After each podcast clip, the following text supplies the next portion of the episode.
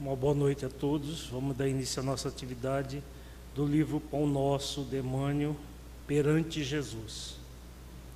E tudo quanto fizerdes, fazei-o de todo o coração, como ao Senhor e não aos homens. Paulo, Colossenses, capítulo 3, versículo 23.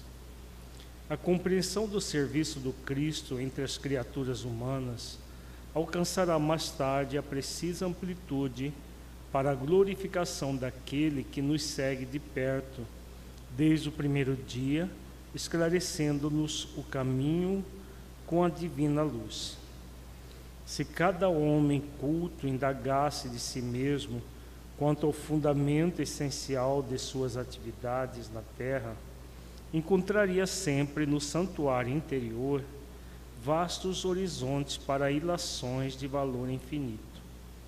Para quem trabalhou no século, a quem ofereceu o fruto dos labores de cada dia, não desejamos menoscabar a posição respeitável das pátrias, das organizações, da família e da personalidade Todavia, não podemos desconhecer-lhes a expressão de relatividade no tempo.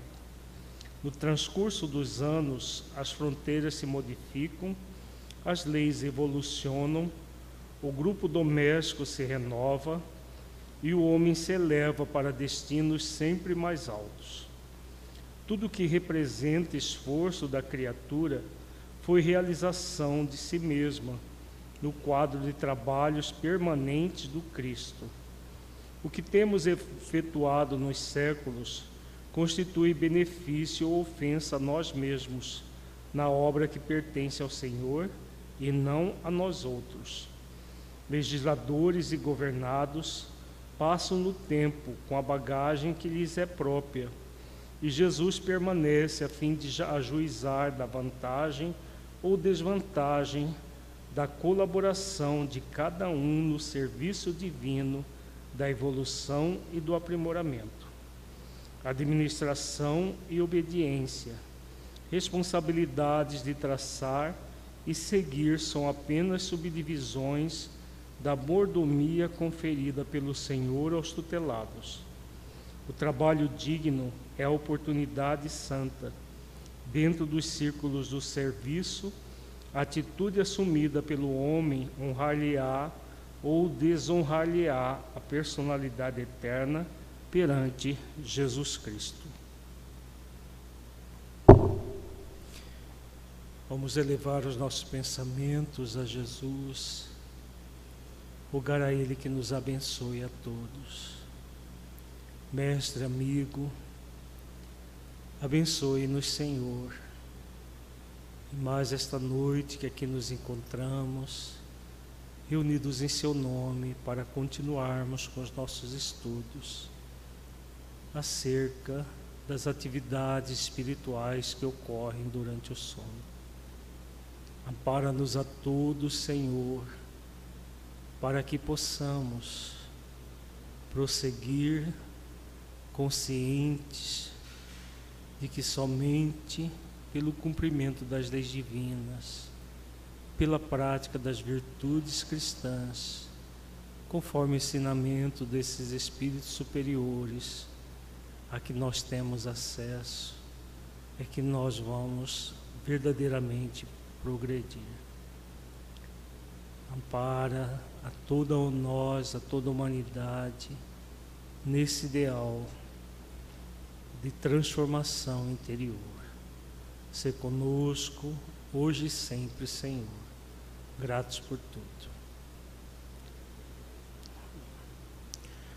Prosseguindo com o módulo sobre as atividades espirituais que fazemos durante o sono, hoje nós estudaremos estudos que ocorrem durante o sono, o sétimo encontro.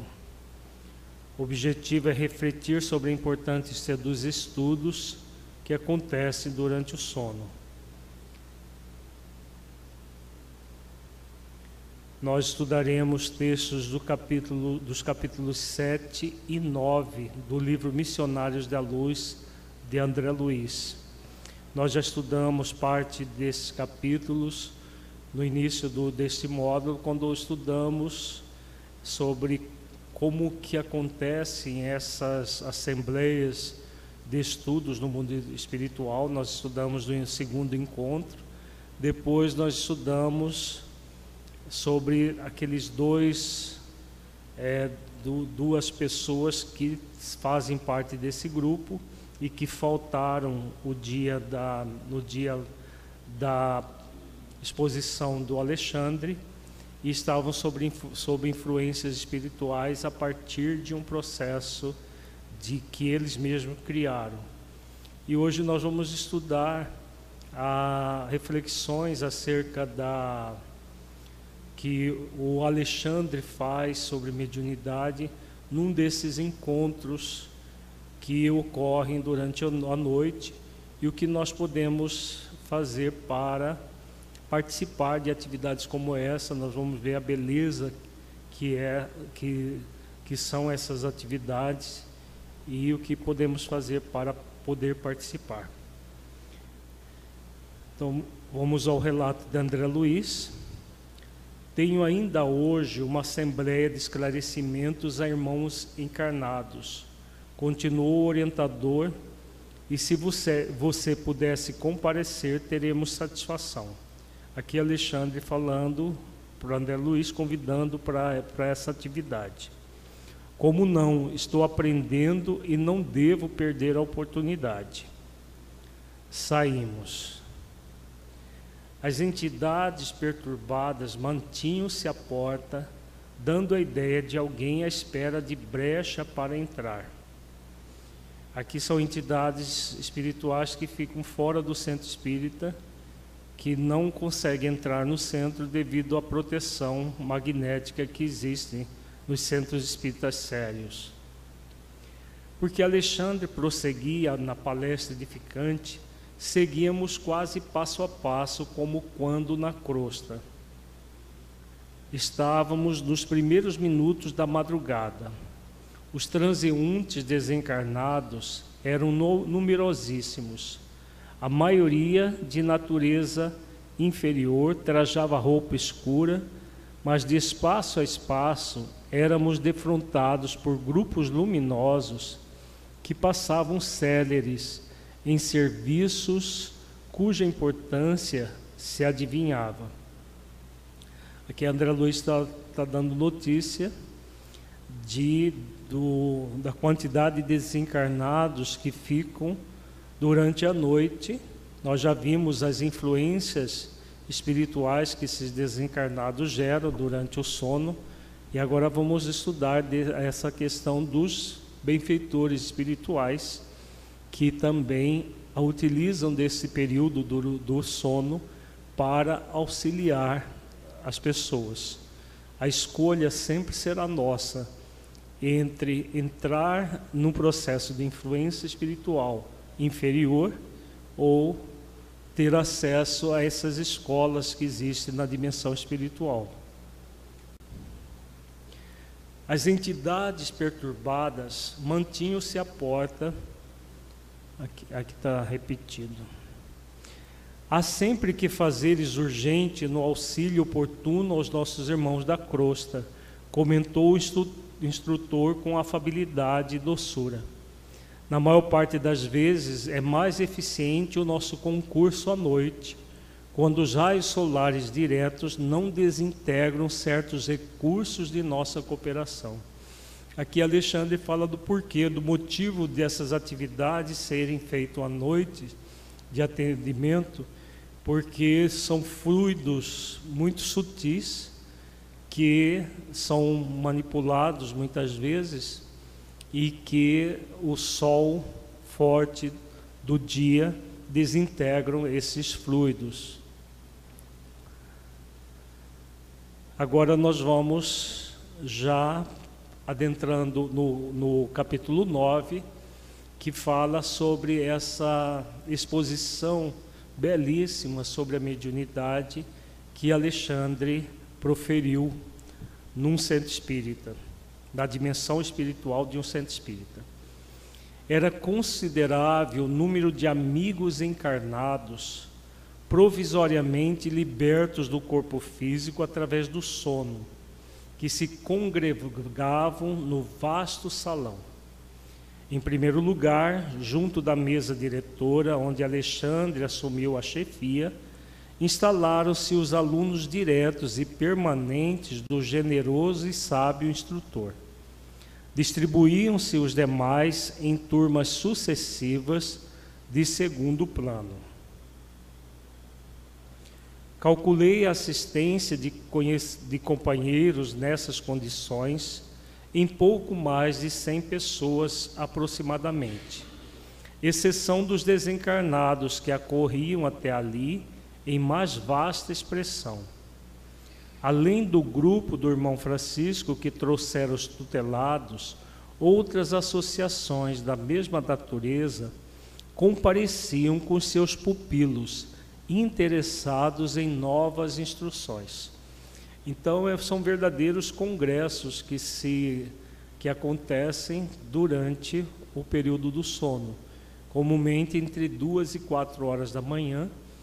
É, e aí nós estamos vendo que, além dos discípulos diretos de Alexandre, outras pessoas desdobradas do corpo, é, junto com os seus anjos de guarda, participavam também dessas reuniões.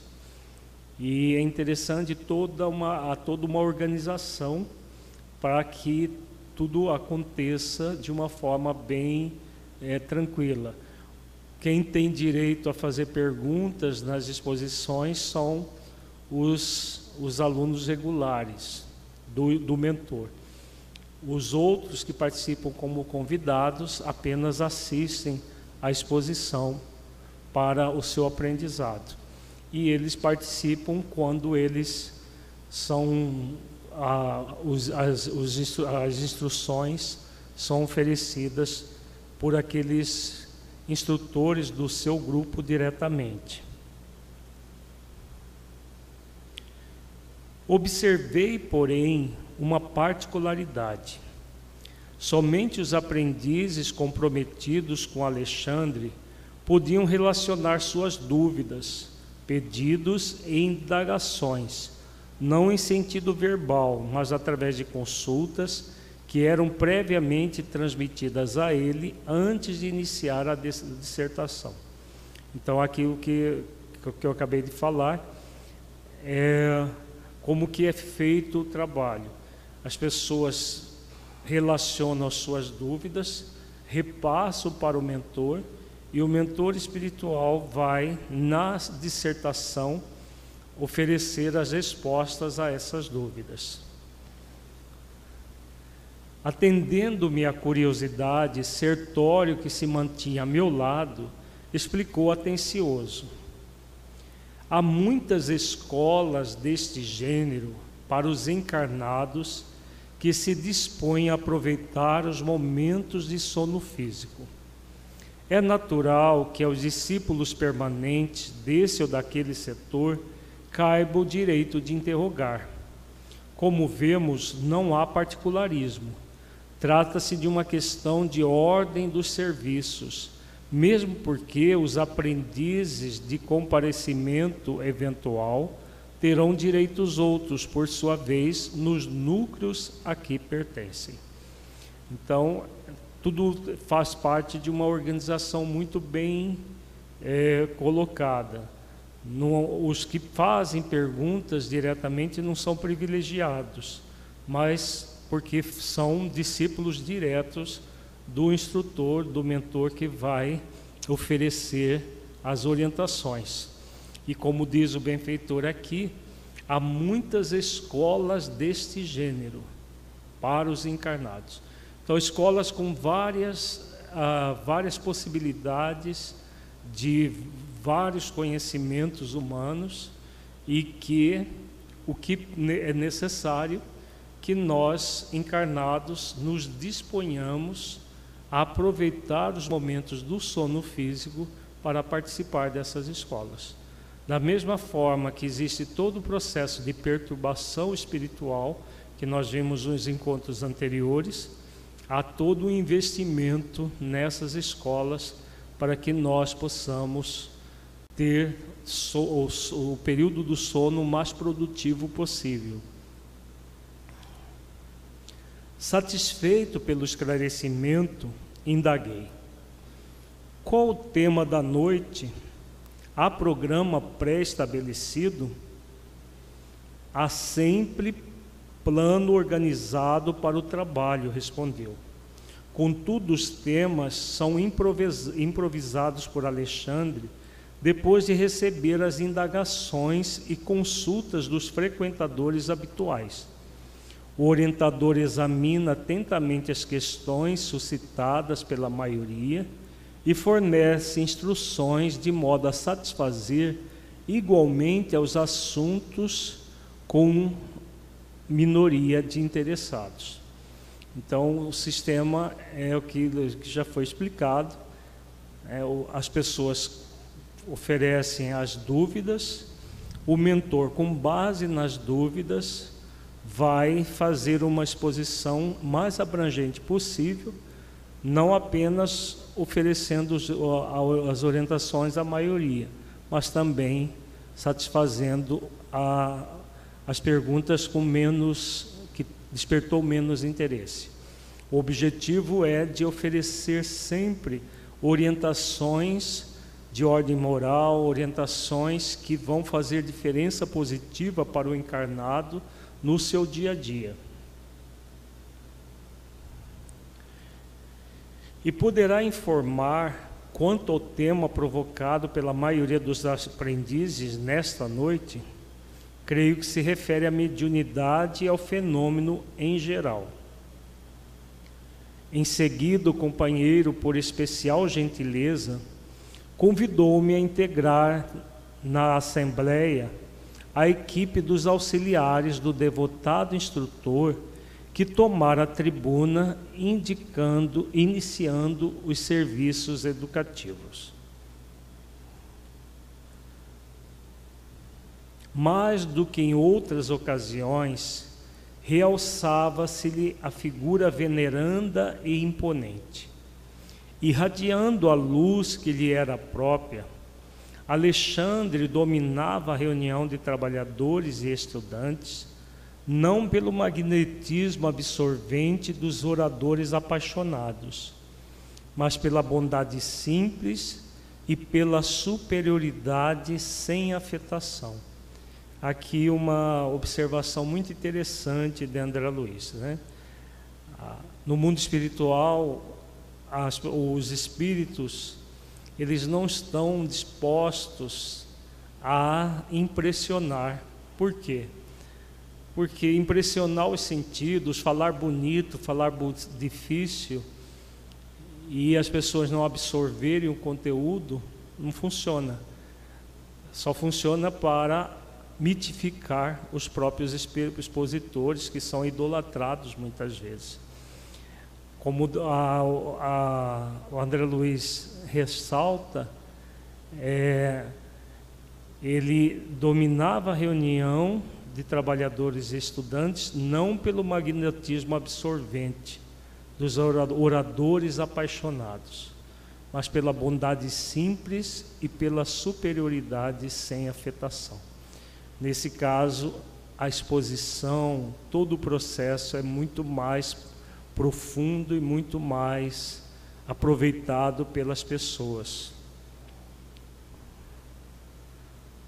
Todas as atenções centralizadas, centralizadas nele, começou a explanação com uma rogativa ao Senhor, suplicando-lhe o dom de compreender o auditório e de ser por ele compreendido. Era tocante e nova para mim semelhante oração inteiramente espiritual, sem o mínimo laivo de personalismo. Todavia, quanto mais procurava impessoalizar-se, afirmando-se mero instrumento da vontade divina, mais destacava -se, destacado se tornava o orientador aos meus olhos, como verdadeiro expoente de sabedoria, humildade, prudência, fidelidade, confiança e luz. Então, aqui há também a observação de André Luiz sobre as características de Alexandre. Né? Ele profere a prece abrindo os trabalhos, totalmente desconectado de qualquer personalismo, para não chamar atenção para ele, expositor, mas para a mensagem a ser exposta. E isso, claro, pressupõe o cultivo de determinadas virtudes, como sabedoria, humildade, fidelidade, confiança, luz, que André Luiz destaca aqui. Fim da oração comovedora, começou a falar, dirigindo-se aos ouvintes com palavras firmes e diretas. Então, nós vamos colocar alguns trechos, não vamos colocar todo o conteúdo, mas quem quiser é, é só consultar o livro Missionários da Luz, capítulo 9. Mas, principal, assim, nós vamos colocar aqui os principais conteúdos que Alexandre fala sobre mediunidade para demonstrar o quanto é profundo participar de uma atividade como essa durante o sono, para nos estimular a verdadeiramente estar nos preparando para o período do sono e participarmos de atividades assim e de estudos, de trabalhos que acontecem na dimensão espiritual. Então vejamos a, as orientações do mentor.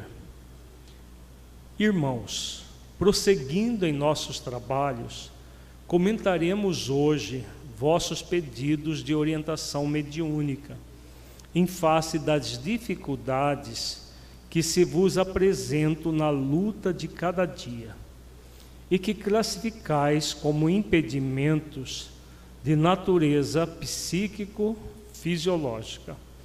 Então, ele começa abordando a questão da mediunidade, que muita gente coloca, na verdade, questões morais como impedimentos de natureza psicofisiológica. Vamos ver toda a orientação do mentor acerca desse, desse auto-engano que é que é muito comum se tratando da mediunidade.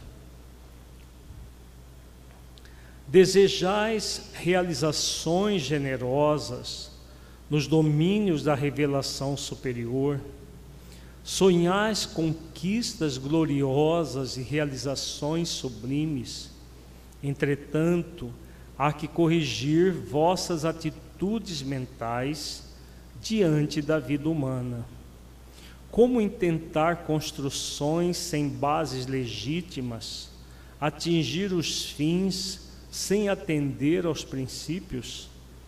Não se reduz a fé a simples amontoado de promessas brilhantes e o conjunto de ansiedades angustiosas que vos possui os corações, de modo algum poderia significar a realização espiritual propriamente dita.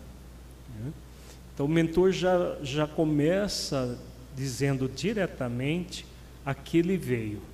Né? Ele veio para refletir junto com as pessoas que querem, desejam, como ele diz, é, realizações nos domínios da, realiza, da revelação superior.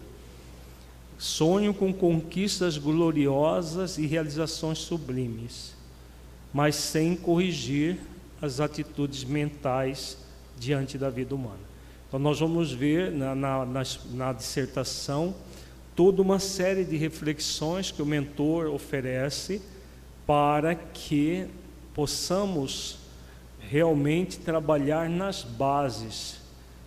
Se nós queremos ir um ideal superior, se nós queremos, durante o sono, aproveitar o período do sono para estudar, para ter esse momento de utilidade para nós, não basta desejar, Nós temos trabalhado aqui várias vezes a diferença entre desejo e vontade. É, então, recordando mais uma vez: desejo é simplesmente desejar coisas boas, mas comumente sem fazer esforços para conquistar aquilo que se deseja.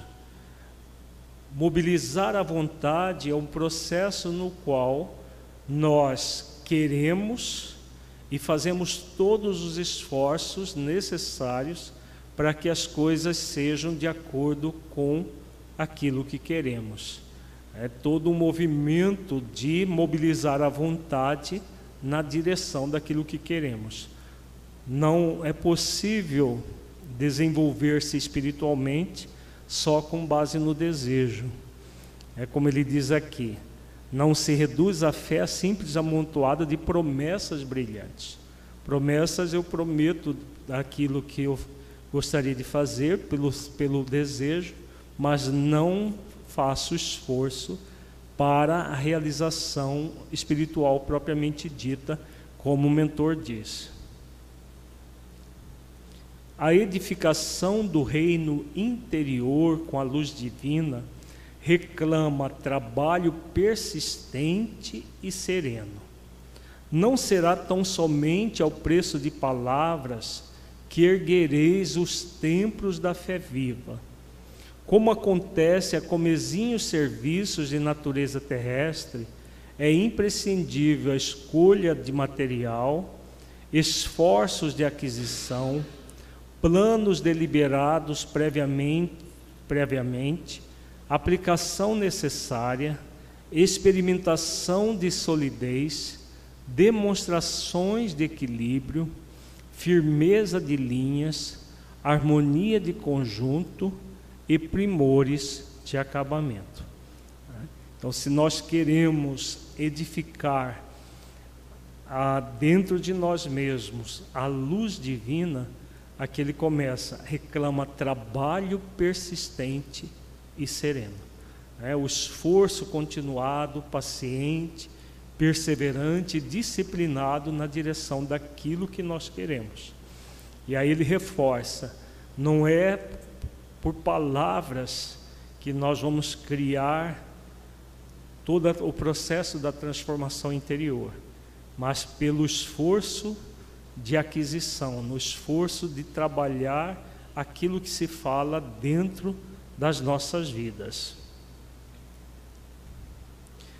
Alexandre fez ligeira pausa, fixou atentamente a assembleia, como se estivesse a transmitir-lhe ondas vigorosas de magnetismo criador, e prosseguiu.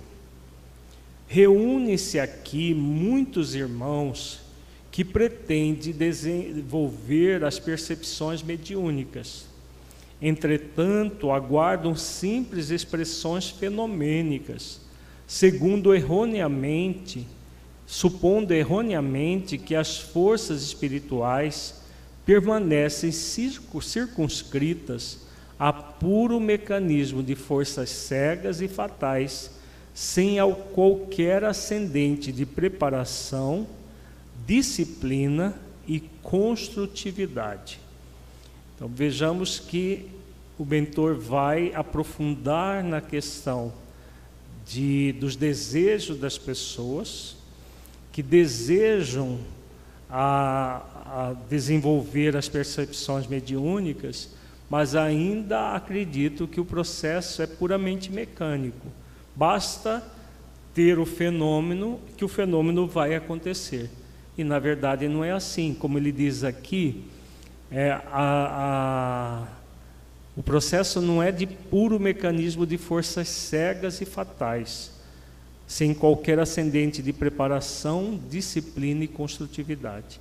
Então aqui ele coloca três elementos fundamentais: preparação do médium, né, da que a pessoa que, de, que quer desenvolver a mediunidade a disciplina e a construção de todos os elementos necessários para que isso tudo aconteça.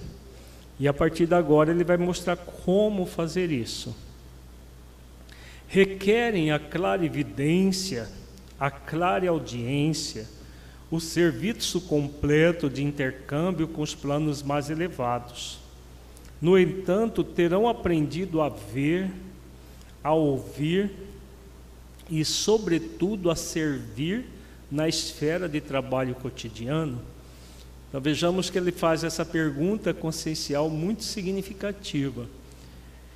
Porque muitas vezes o que, que acontece? A pessoa quer é, servir no mundo espiritual, ao mundo espiritual, mas não se dispõe a servir nas coisas mínimas do cotidiano, no ambiente familiar, na, no, no trabalho profissional, né, no trabalho voluntário, em, em várias atividades humanas entre os próprios encarnados.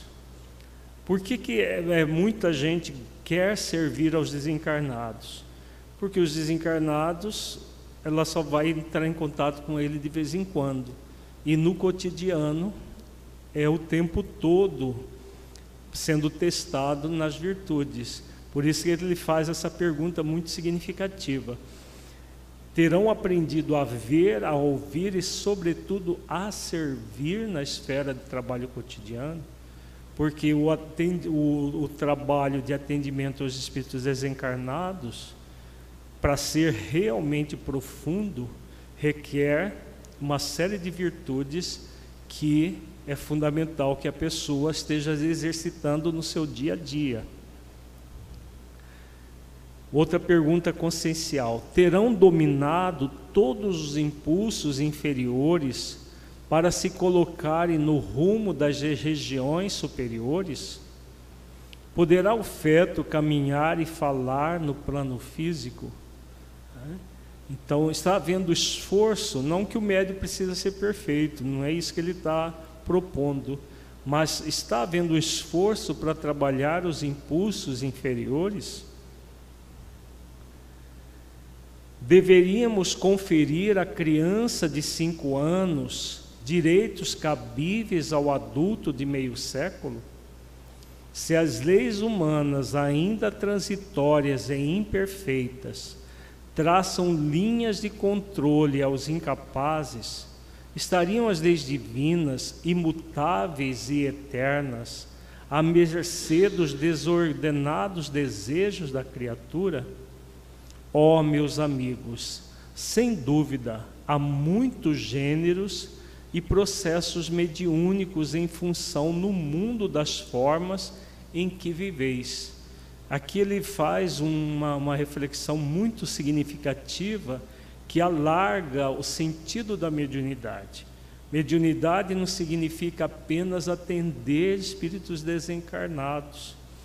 O encarnado também é um espírito, só que ele está no corpo. Por isso ele diz: há muitos gêneros e processos mediúnicos em função no mundo das formas em que viveis. Só que o que, que acontece? As pessoas desejam servir aos desencarnados, ser médio de desencarnados, porque ainda há um certo glamour, há um cer uma certa é, ar de mistério nas questões da mediunidade, é, do intercâmbio entre o mundo físico e o mundo espiritual. E ele faz essa reflexão né, do, da questão dos desejos da criatura. Se as leis humanas não satisfazem o desejo de todos, imaginemos as leis divinas que são imutáveis e eternas. Se a pessoa deseja algo que ela não tem habilidade para fazer, para realizar, é claro que as leis divinas não, vai, não vão satisfazer os desejos da criatura simplesmente porque ela, ela quer aquilo. Urge, porém, estimar o trabalho antes do repouso, aceitar o dever sem exigências, desenvolver as tarefas aparentemente pequeninas antes de vos inquietardes pelas grandes obras e colocar os desígnios do Senhor acima de todas as preocupações individuais. Urge fugir a apropriação indébita no comércio com as forças invisíveis. furtar seu encantamento temporário e a obsessão sutil e perversa. Então vejamos que é, aqui ele fala do, da, de uma virtude muito significativa que tem a ver com a lei do trabalho, né, que é a operosidade. Quando ele diz estimar o trabalho antes do repouso, o dever sem exigências, desenvolver as tarefas aparentemente pequeninas, antes de vos inquietardes pelas grandes obras. Tem muita gente que, que desejando é, realizar a mediunidade já da forma como Chico Xavier terminou a sua tarefa. Ivone Pereira e outros médicos que se destacaram positivamente. E, claro, não, há, não é possível realizar grandes obras sem começar com as pequenas. É, o próprio Cristo nos ensinou isso. Quem é fiel no pouco é fiel no muito. Se nós quisermos ser fiéis no muito antes de ser fiel, fiel, sermos fiéis no pouco, nós nos perdemos. Por isso ele fala da apropriação indébita e da obsessão.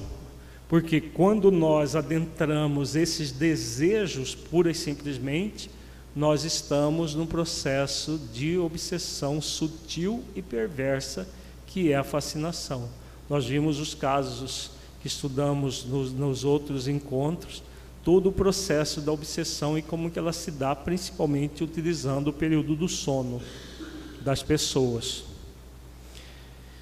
Coletivamente, não somos duas raças antagônicas ou dois grandes exércitos rigorosamente separados através das linhas da vida e da morte, e sim a grande e infinita comunidade dos vivos, tão somente diferenciados uns dos outros pelos impositivos da redenção final.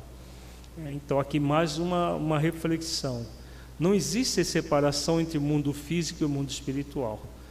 Servir a, em qualquer área, nós estamos sendo médios, médios de Deus para sermos úteis, para servir. Então, se é assim que o mundo espiritual vê a realidade, é assim que ela se dá. É, não há uma, uma separação entre encarnados e desencarnados. Então, quando a pessoa tem essa ideia de que ela tem o dever só de atender desencarnados, há um grande equívoco.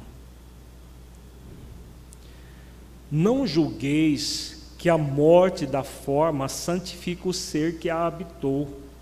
Se o raio de sol não se conta contato do pântano, também o doente rebelde é o mesmo enfermo se apenas troca de residência. O corpo físico representa apenas o vaso em uso durante algum tempo, e o vaso quebrado não significa redenção ou elevação do seu temporário possuidor. Recorremos a semelhante imagem para dizer-vos que o habitante da esfera, atualmente invisível aos vossos olhos, é um irmão nem sempre superior a vós outros nos círculos evolutivos. Desencarnação não expressa santificação. Aqui um alerta muito significativo de Alexandre para aqueles que acreditam que bastou ser espírito desencarnado, que ele já vai ser capaz de dar conselhos, orientações, de atender a necessidade dos encarnados. Pessoas que ainda acreditam nessa, é, nessa falácia, nessa mentira de que tudo que provém do mundo espiritual é bom pessoas que nunca estudaram as obras kardecianas, por exemplo, o Livro dos Médios e outras obras, e, e obras complementares idôneas, como, como essa própria, que é o Missionários da Luz, e ainda acreditam nessa realidade. E acreditam em todos os espíritos, sem passar pelo crivo da razão. E aqui ele dá orientação muito clara: não é porque desencarnou que a pessoa santifica, ela fica, fica se torna um, um sábio simplesmente porque está desencarnado. Os companheiros que vos antecedem no plano espiritual não permanecem reunidos em aprendizagem muito diferente. Os elétrons e fótons que vos constituem a vestimenta física integram igualmente os vossos veículos de manifestação em outras características vibratórias. É necessário, portanto, atentardes para as vossas possibilidades interiores, para as maravilhas de vossa divindade potencial. Em vossos desejos insopitáveis de intercâmbio com o invisível, naturalmente anelais a aproximação da sociedade celeste.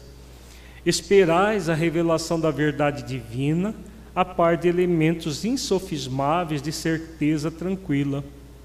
Entretanto, para isso, é indispensável organizar e desenvolver vossos valores celestes, como criaturas celestiais que verdadeiramente sois. Então, é novamente uma advertência do benfeitor. Se nós aspiramos o contato com a sociedade celeste, aqui celeste no sentido de espíritos sábios, espíritos benevolentes, somos convidados também a nos moralizar, a desenvolver as virtudes celestes em nós mesmos, porque caso contrário, nós vamos ficar só no desejo de, de nos contactar com esses espíritos, mas não teremos estrutura moral para isso. Todo um exército de trabalhadores do Cristo funciona em cada núcleo de nossas atividades relativas à espiritualização, convocando-nos ao sentimento iluminado, à virtude ativa, ao departamento superior da vida íntima, todavia é ainda muito forte a vossa tendência de materializar todas as expressões do espírito, esquecidos de espiritualizar a matéria. Solicitais a luz, quase sempre perseverando nas sombras.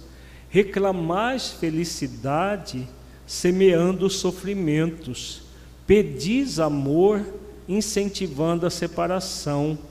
Buscais a fé, duvidando até de vós mesmos. Então, aqui a, a advertência direta do benfeitor. Se nós queremos ser instrumentos úteis dos benfeitores espirituais, nós contamos com um verdadeiro exército de trabalhadores do, do Cristo, nas várias instituições, não só espíritas, mas toda e qualquer instituição séria de auxílio à humanidade, nós vamos ter sempre espíritos que querem a, a melhoria da humanidade. A, a questão que o benfeitor fala aqui, que Alexandre fala, é a congruência entre aquilo que nós de, é, dizemos que queremos e a prática efetiva daquilo que queremos. Como ele diz aqui, é, ainda é muito forte a tendência de materializar todas essas expressões do espírito, esquecidos de espiritualizar a matéria. Então, de que, que ele está falando aqui? ele está falando exatamente do que nós temos trabalhado em todos os módulos do estudo reflexivo.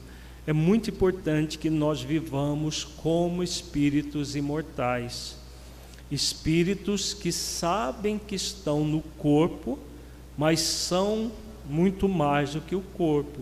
Então, espiritualizar a matéria é exatamente esse objetivo: utilizar da vida no corpo para desenvolver as virtudes do espírito imortal que somos.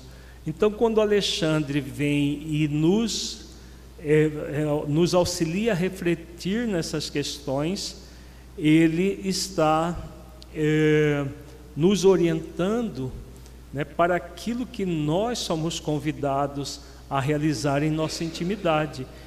Quando ele, ele reforça aqui: solicitais a luz, quase sempre perseverando nas sombras. Reclamais felicidade, semeando sofrimentos. Pedis amor, incentivando a separação. Buscais a fé, duvidando até de, nós, de vós mesmos. Então, não adianta desejar coisas boas, falar sobre coisas boas, sem fazer os esforços para aplicar tudo isso nas nossas vidas. Né? Então, o benfeitor é muito claro né, das ações que nós somos convidados a realizar para espiritualizar a matéria, sermos congruentes entre aquilo que falamos e aquilo que sentimos e vivenciamos. A, a, possibilidade de comerciar emoções com esferas invisíveis que vos rodeiam não representa de modo algum a realização espiritual imprescindível à edificação divina de cada um de nós. Porque o problema da glória mediúnica não consiste em ser instrumento de determinadas inteligências mas em ser instrumento fiel da divindade, para que a alma encarnada efetue semelhante conquista, é indispensável desenvolva os seus próprios princípios divinos. Então, aqui muito claro a orientação do benfeitor. Né? Se queremos ser médios realmente focados na glória mediúnica. Na glória mediúnica é o médio que se destaca, é o médio que realmente é, aparece. A maioria ainda está focada na glória do mundo. E aqui ele vem e fala que o que é imprescindível é a edificação divina em cada um de nós. E o que é glória na dimensão espiritual não é fama, não é atender uma quantidade de, de espíritos, não é, é, não são as questões de produção pura e simplesmente, mas em ser instrumento fiel da divindade. Essa é a glória verdadeira para os médiuns. Né? Então, e aí ele diz: para que a alma encarnada efetue semelhante conquista, é indispensável desenvolver os seus próprios princípios divinos, que é feito por meio do cumprimento das leis divinas e da prática das virtudes. A bolota é o carvalho potencial. O punhado de sementes minúsculas é o trigal de amanhã. O germe insignificante será em breves dias a ave poderosa cortando amplidões. Alexandre estava cada vez mais empolgante e belo do alto jorravam-lhe sobre a fronte fios irisados de brilhante luz. Então, nessas assembleias que acontecem durante o sono, esses benfeitores espirituais que trabalham na crosta, na verdade, eles são instrumentos de outros espíritos em dimensões mais altas, com o objetivo da, da educação moral da humanidade. Então ele, ele, ele passa a ser médium de outros espíritos, por isso a, as, os, os fios irisados de brilhante luz que vinha do alto. Muito interessante isso. Vejamos que isso acontecendo durante o nosso sono, o quanto de bênçãos nós podemos aferir durante essas atividades com mentores como Alexandre. Mediunidade prosseguiu ele, arrebatando-nos os corações. Constitui meio de comunicação. E o próprio Jesus nos afirma: Eu sou a porta, se alguém entrar por mim, será salvo, e entrará, sairá e acharás, achará pastagens. Por que audácia incompreensível imaginais a realização sublime, sem vos afeiçoardes ao Espírito de verdade, que é o próprio Senhor? Ouvi-me, irmãos meus, se vos dispondes ao serviço divino, não há outro caminho senão ele, que detém a infinita luz da verdade e a fonte inesgotável da vida. Não existe outra porta para a mediunidade celeste para o acesso ao equilíbrio divino que anelais no recôndito santuário do coração.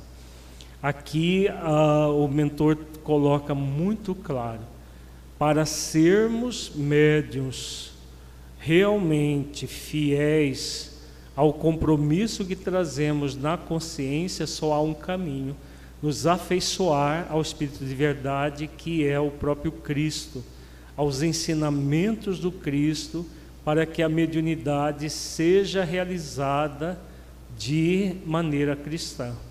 Porque se ela não for realizada de maneira cristã, e maneira cristã não é simplesmente dizer-se que é um médium cristão, mas, sobretudo, exercitar as virtudes cristãs no seu dia a dia, não sendo perfeito, porque perfeitos nós estamos muito distantes, mas se aperfeiçoando o tempo todo. Por isso ele diz, né, não há outro caminho senão ele, Jesus, que detém a infinita luz da verdade e a fonte inesgotável da vida. Somente através dele, vivendo-lhe as sublimes lições, alcançareis a sagrada liberdade de entrar nos domínios da espiritualidade e dele sair conquistando o pão eterno que vos saciará a fome para sempre. Sem o Cristo, a mediunidade é simples meio de comunicação e nada mais, mera possibilidade de informação, como tantas outras, da qual poderão assenhorear-se também os interessados em perturbações multiplicando presas infelizes. Lembrai-vos, contudo, de que a lei divina jamais endossou o cativeiro e nunca sancionou a escravidão. Esqueceste a palavra divina que pronunciou: Vós sois deuses.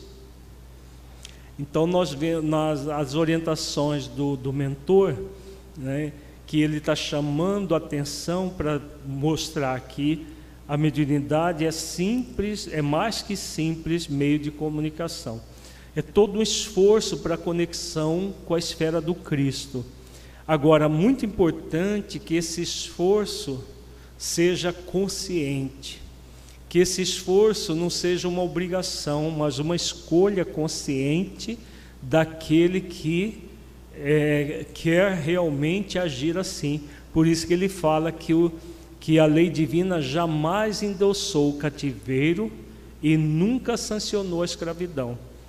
Nenhum médium é obrigado a agir de uma maneira cristã, porque não existe lei de obrigação. O que existe são escolhas baseadas na lei de liberdade, com discernimento, porque, como diz o mentor, a única forma de exercer a mediunidade com equilíbrio é essa.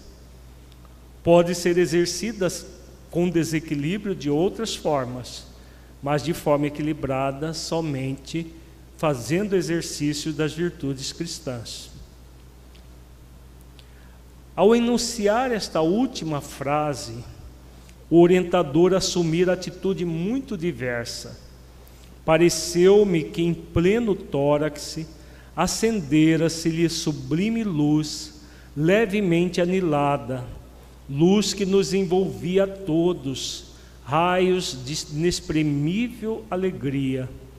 Seus cabelos semelhavam-se agora a fios de sol de safirina expressão. Olhar torna, tornara-se-lhe mais sublime e profundo.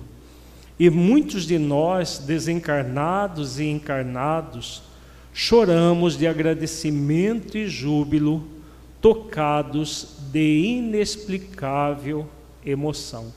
belíssima descrição, né? Então, o mentor, quando ele, ele adentrou no âmago da, da exposição, sentindo a, a, o contato com as esferas superiores, se transfigurou dessa forma, levando a, a todos a um processo de agradecimento e júbilo, como diz André Luiz aqui. Vejamos que, que uma, uma palestra como essa, o valor que tem para nós durante o sono. Você, quando um, nós nos permitirmos participar de uma atividade assim, é profundamente repousante. Ao acordar de manhã cedo, a pessoa vai estar sentindo uma alegria muito grande pelo fato de ter se permitido participar de uma atividade como essa. Porque, como nós vimos nas influências espirituais, a pessoa acorda com mal-estar, acorda sentindo ah, uma desarmonia. Se participar de uma atividade como essa, veja que a André, André Luiz fala que todos os presentes, desencarnados e encarnados, choramos de agradecimento e júbilo tocados de inexplicável emoção. Então, tudo isso que acontece durante o sono vai repercutir é, física e emocionalmente no nosso corpo, nas nossas emoções. Nós vamos adquirindo saúde física e mental nessas atividades. Agora imaginemos se nós todos os dias nos permitirmos isso.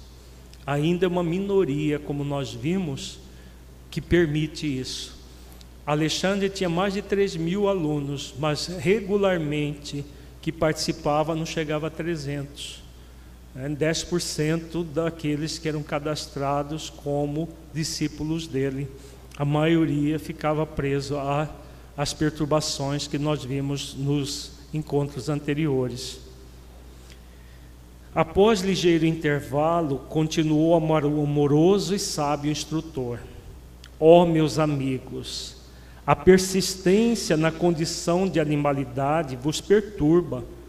Sois a coroa espiritual da face da terra, pela razão com que foste galardoados pelo Senhor do universo.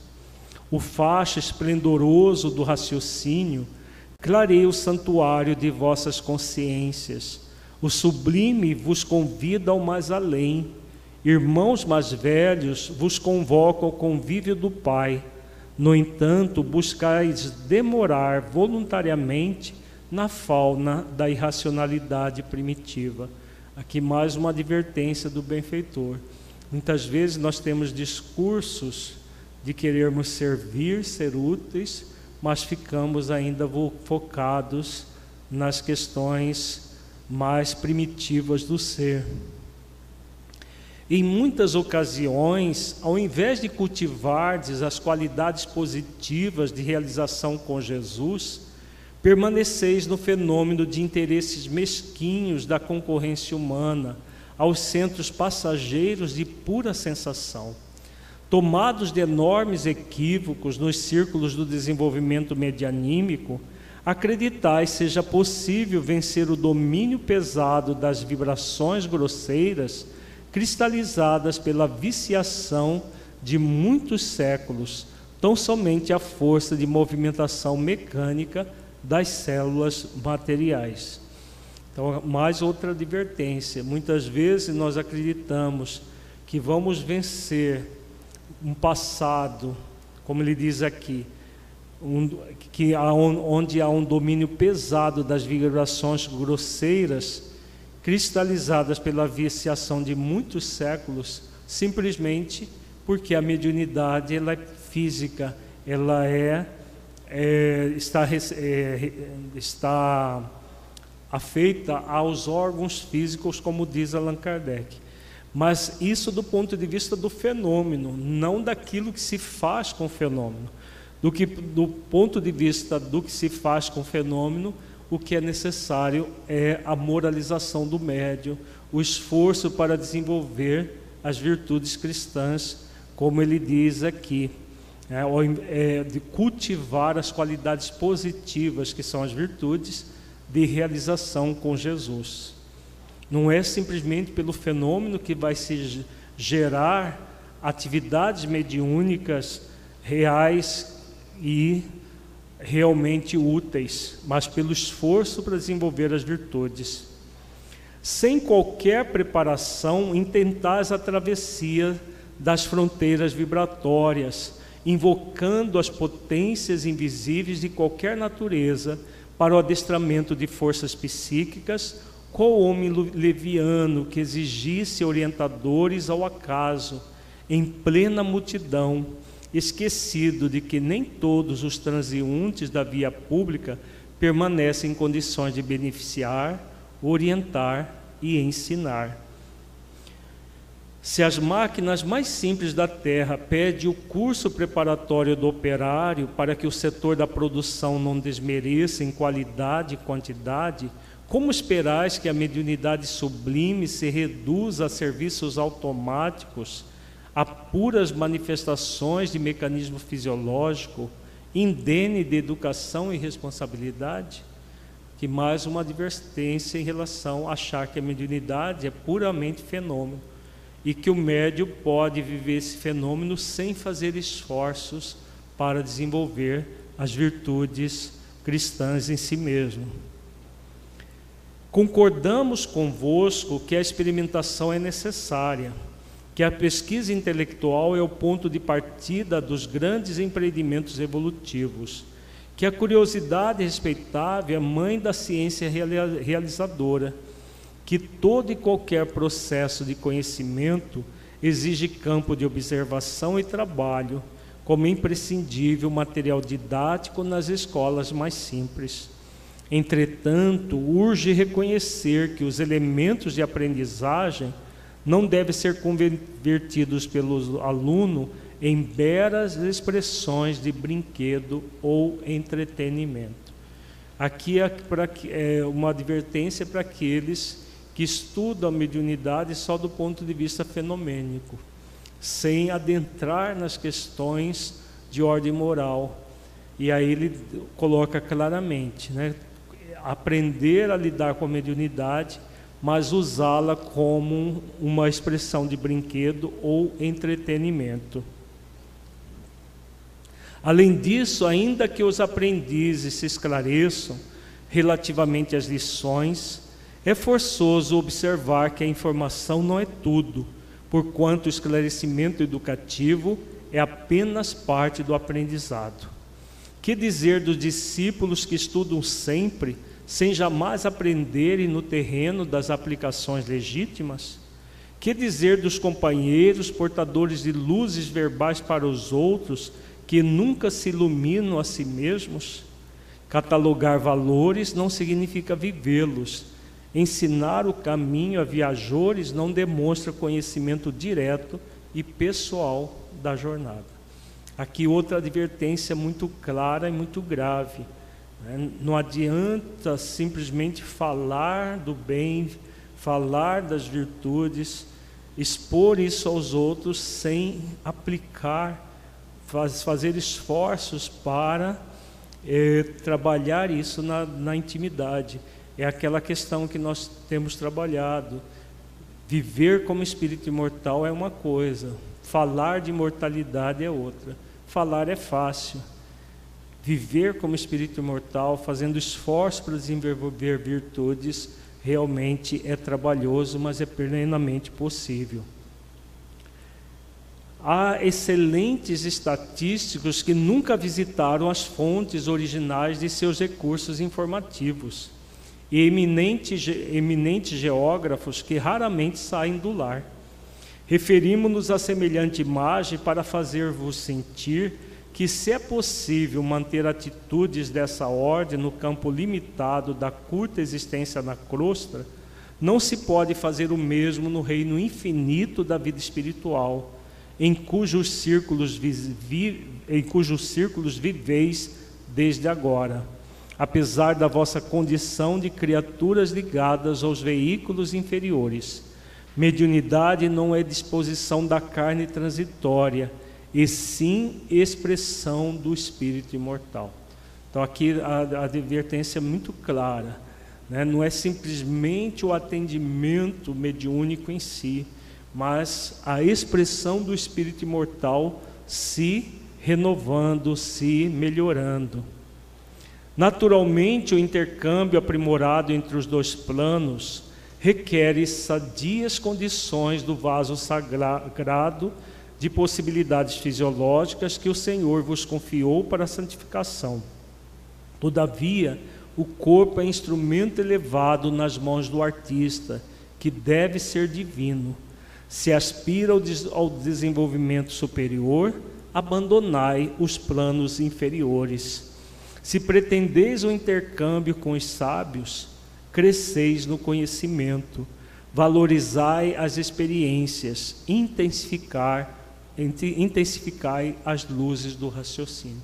Aqui nós temos orientações não só para o médium, ostensivamente falando, mas qualquer pessoa que quer verdadeiramente o desenvolvimento superior. Né? É, o, a melhorar o conhecimento, valorizar as, as experiências e intensificar as luzes do raciocínio para poder praticar as virtudes e não apenas ser teórico delas. Se aguardais a companhia sublime dos santos, santificai-vos na luta de cada dia, porque as entidades angélicas não se mantêm insuladas nos júbilos celestes e trabalham também pelo aperfeiçoamento do mundo, esperando a vossa angelização.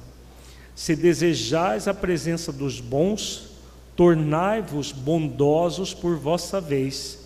Sem afiabilidade e doçura, sem compreensão fraternal, e sem atitudes edificantes, não podereis entender os espíritos afáveis e amigos, elevados e construtivos.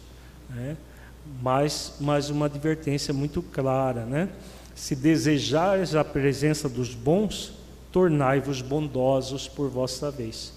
Não adianta nós queremos a presença dos bons nas nossas vidas se nós ainda agimos com preguiça moral sem fazer esforços para desenvolver o bem em nós mesmos.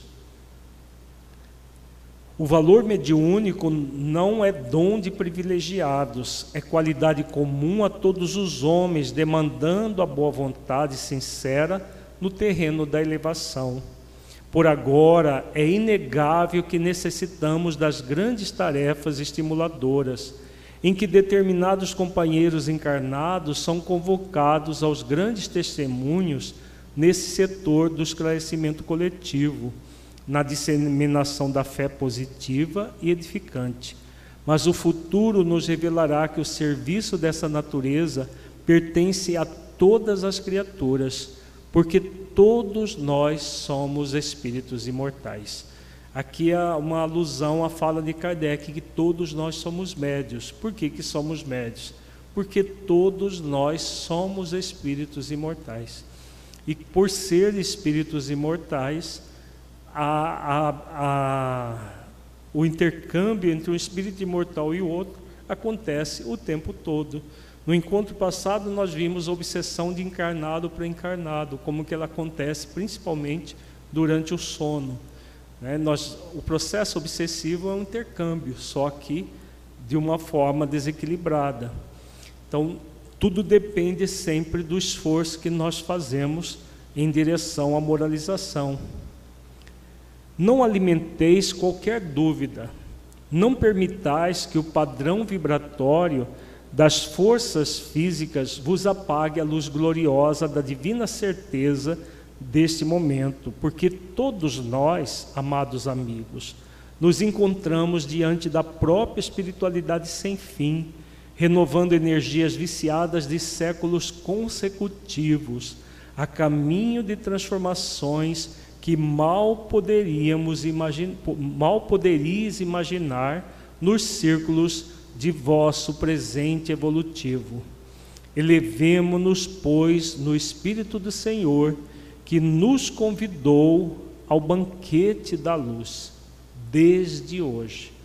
É, então, aqui a, a, a, o que é viver como espírito imortal? é, é esse trabalho que todos nós temos de renovar as energias viciadas de séculos consecutivos, transformando a nossa intimidade. Não se renova de uma hora para outra, mas o esforço de renovação é possível de ser feito diariamente. Vejamos que essas orientações não servem só para médiums, para qualquer pessoa que quer a sua moralização. Né? Então, a importância de se permitir participar de atividades assim é muito significativo para todos nós. Levantemo-nos para o porvir, não no sentido de menosprezar a terra, mas no propósito de aperfeiçoar as nossas qualidades individuais, para sermos verdadeiramente úteis às suas realizações que hão de vir. Entreamemo-nos intensamente, realizando os preceitos evangélicos, edifiquemo-nos cada dia, erguendo-nos para a redenção final e concluindo a formosa dissertação da noite, Alexandre rematou depois de longa pausa, apelando sentidamente: Unamo-nos todos no compromisso sagrado de cooperação legítima com Jesus. Não provoqueis o desenvolvimento prematuro de vossas faculdades psíquicas. Ver sem compreender, ouvir sem discernir, pode ocasionar desastres vultosos ao coração. Buscai, acima de tudo, progredir na virtude e aprimorar sentimentos. Acentuai o próprio equilíbrio e o Senhor vos abrirá a porta dos novos conhecimentos. Aqui já indo para o final, né, reforçando o que ele falou sobre o, a, as virtudes e o aprimoramento. Se o desejo de transformar o próximo atormentar-vos a alma, lembrai-vos de que há mil modos de auxiliar sem impor, e que somente depois do fruto amadurecido há provisão de sementes com que atender às necessidades de outros núcleos de semeadura. Aqui outra uma advertência que serve para todos nós também. Muitas vezes nós queremos transformar o outro, nós não temos poder de transformar o outro, somente a nós mesmos. Agora nós podemos auxiliar, como ele diz aqui, mil modos de auxiliar sem impor, né? para que o outro, no seu tempo, amadureça, mas não temos como amadurecer o outro. Desligai-vos do, do excessivo verbalismo sem obras não vos falo aqui tão somente das obras do bem, exteriorizadas no plano físico, mas muito particularmente das construções silenciosas da renúncia, do trabalho de cada dia, no entendimento de Jesus Cristo, da paciência, da esperança, do perdão que se efetuam portas adentro da alma no grande país de nossas experiências interiores. Aqui há uma advertência clara: falar sem obrar, né, sem obras, e não obras materiais, como ele diz aqui, mas, sobretudo, das obras espirituais, do, da transformação interior, das construções das virtudes dentro de nós, como ele, ele diz aqui, da renúncia, do perdão, da paciência, da esperança, que são as virtudes que todos nós somos convidados a desenvolver.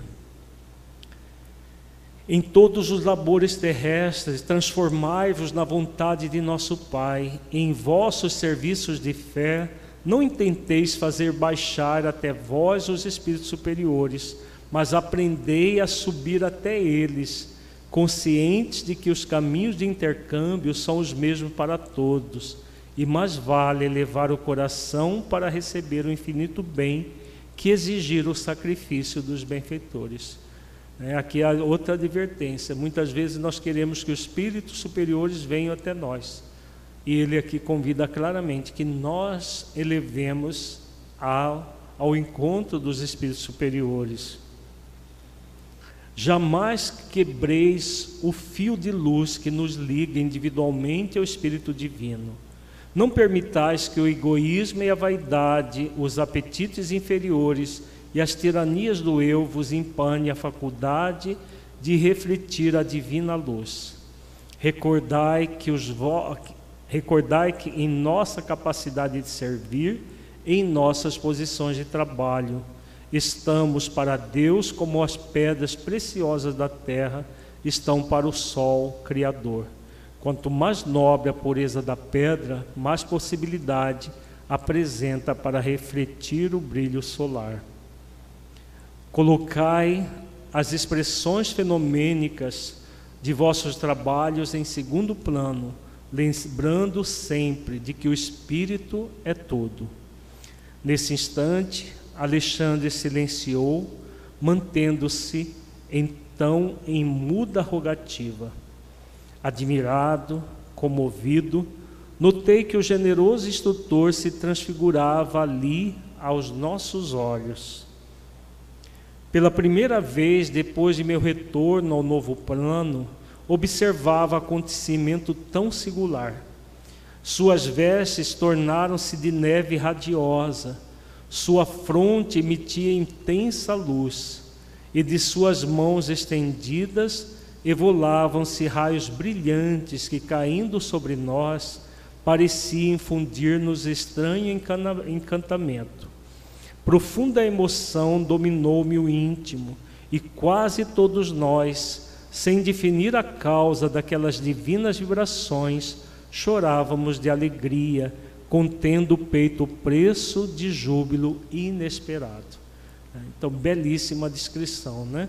Então, Alexandre, naquele momento, ele não estava sendo apenas é, a, colocando aquilo que ele trazia de sabedoria, mas ele estava sendo instrumento de outros espíritos superiores da, e espíritos da esfera crística para auxiliar. Agora, imaginemos participar de uma assembleia assim durante a noite. Né?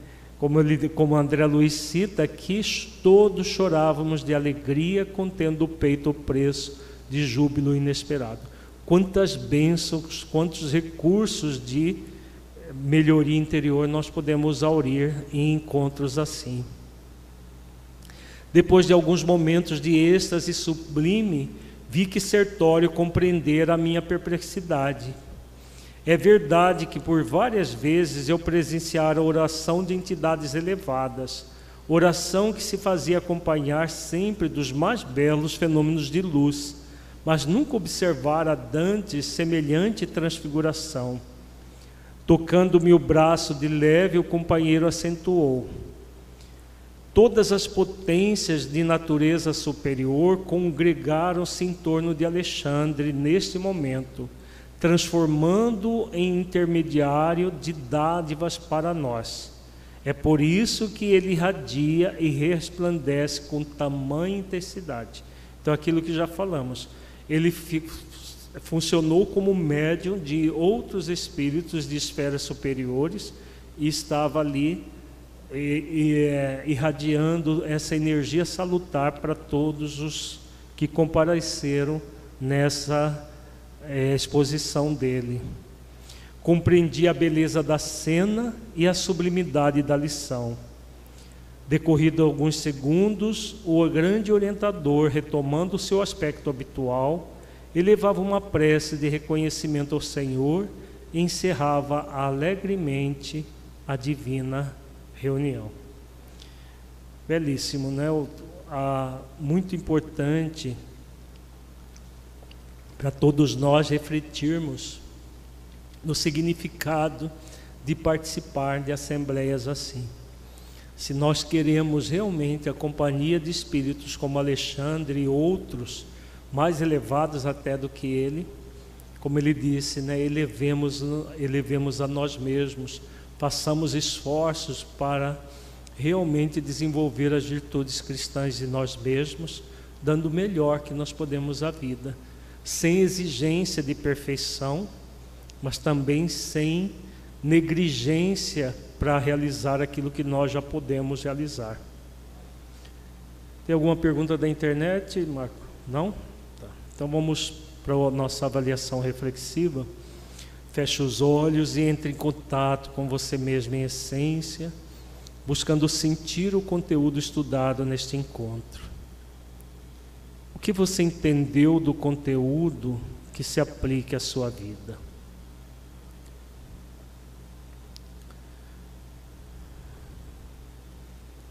O conteúdo estudado mudou a forma como você percebe as ocorrências durante o sono? Caso positivo, que mudança foi essa?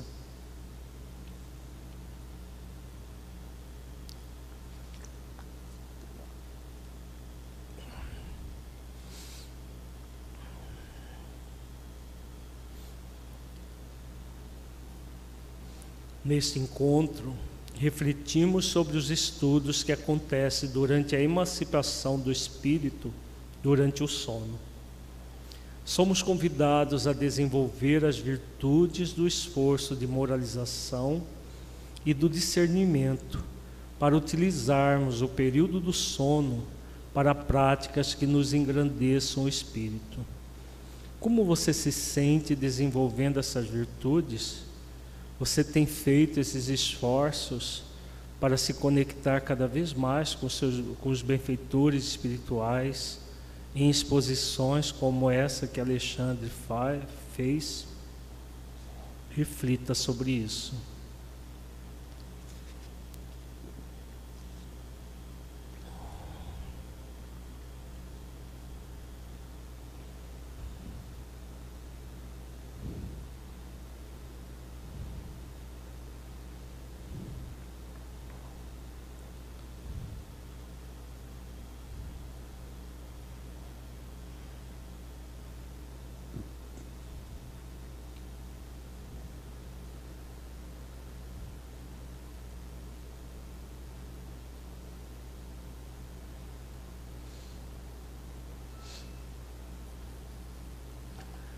Senhor Jesus, mestre amigo, agradecemos, Senhor, pelas bênçãos que tivemos nesta noite, nas reflexões profundas que Alexandre faz acerca da mediunidade.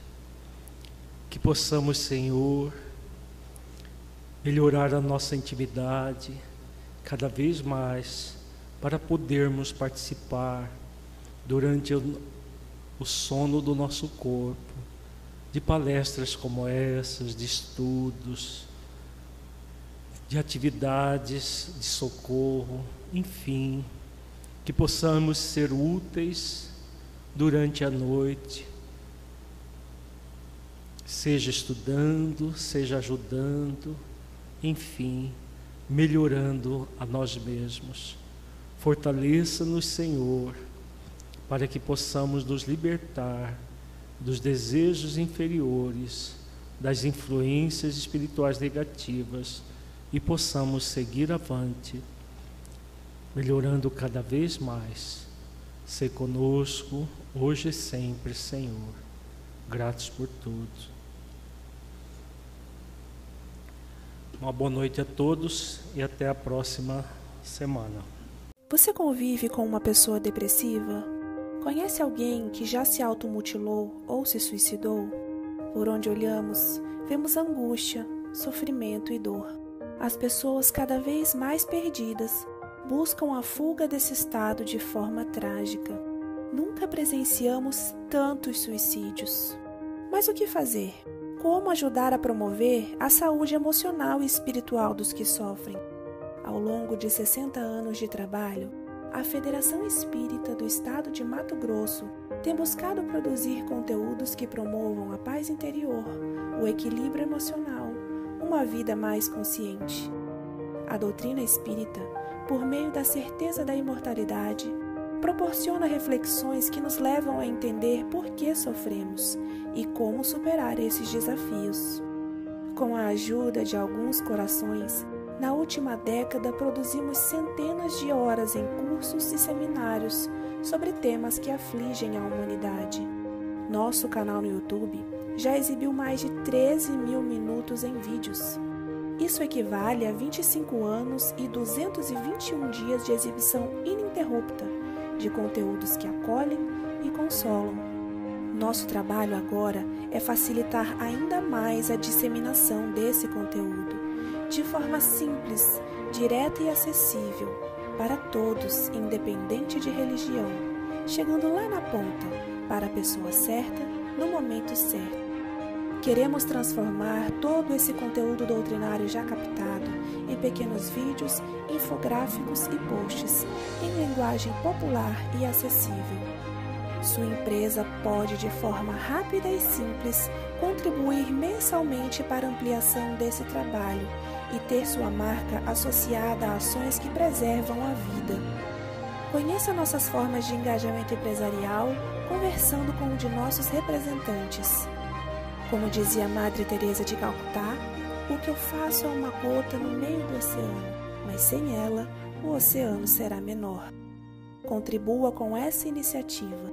Seja você também uma gota do bem.